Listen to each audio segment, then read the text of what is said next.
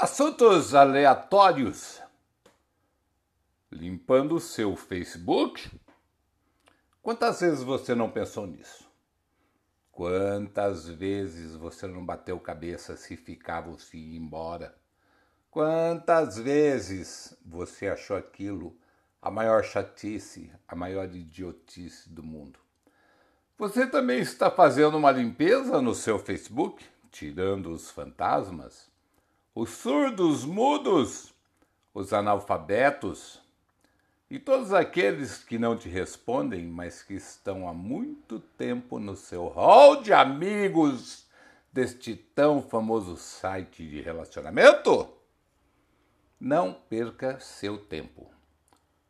Só vai te dar trabalho no futuro e quer saber por quê? Simples. O Facebook não foi criado para aproximar as pessoas, sequer para se criar vínculos de amizade, nem grupos que tenham interesses comuns. Nada disso. A intenção era basicamente de se achar a pessoa certa na hora certa e disponível para um relacionamento rápido e rasteiro, sem envolvimento emocional ou financeiro, tipo amante profissional, típico dos jovens americanos da época. Deu tão certo que globalizou e hoje está encriptografado para tirar a responsabilidade civil do site. Aliás, Todos eles estão assim agora. Como a coisa inocente dessas, como uma coisa inocente dessas, se tornou um meio de averiguação, investigação e devassamento da, da vida íntima das pessoas, é que ninguém entende. Mas, por mais óbvio que possa parecer, Ninguém se ligou nos malefícios que pode residir nesses sites. Estar aqui pode causar malefícios enormes. E se os benefícios, que não são tantos, interessam, como fazer para abdicar dessa historinha, dessa moda inventada? Ora, ora, ora.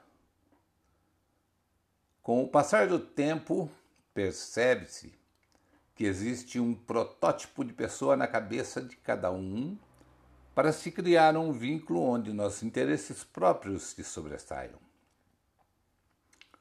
Podemos não ser os mais bonitos, os mais interessantes, os mais brilhantes, os mais abastados, mas podemos fingir ser o que quisermos sem nos arranharmos. Basta não criarmos problemas, nem darmos nenhum golpe, nem inventarmos modas.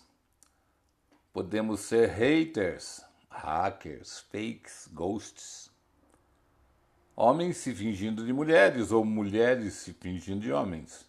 Podemos escrever o que pensamos e dedicar a qualquer grande pensador ou filósofo ou escritor porque aqui, meu velho, ninguém checa porra nenhuma, ninguém procura saber se é verdade ou não.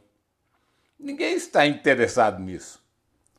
O Facebook é a saída mais rápida para a solidão, o estresse e a depressão.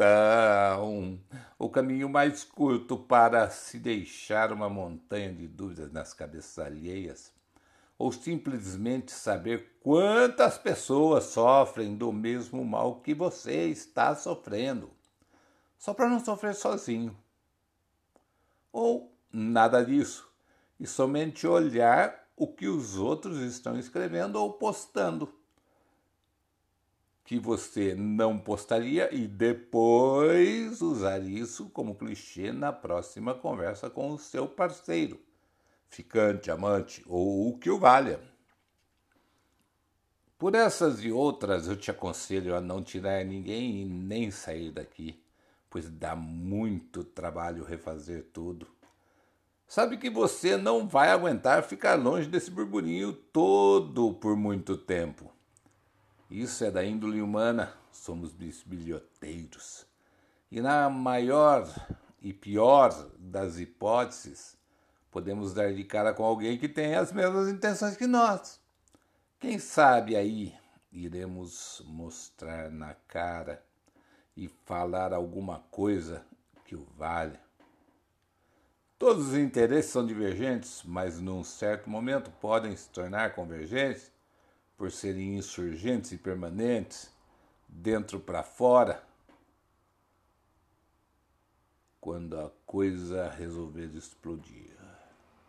Deixe tudo como está. Pior não vai ficar, experiência própria. E depois tem outra: se você perder todos os seus arquivos, todas as suas conversas, você jamais as recuperará. Então, pense bem.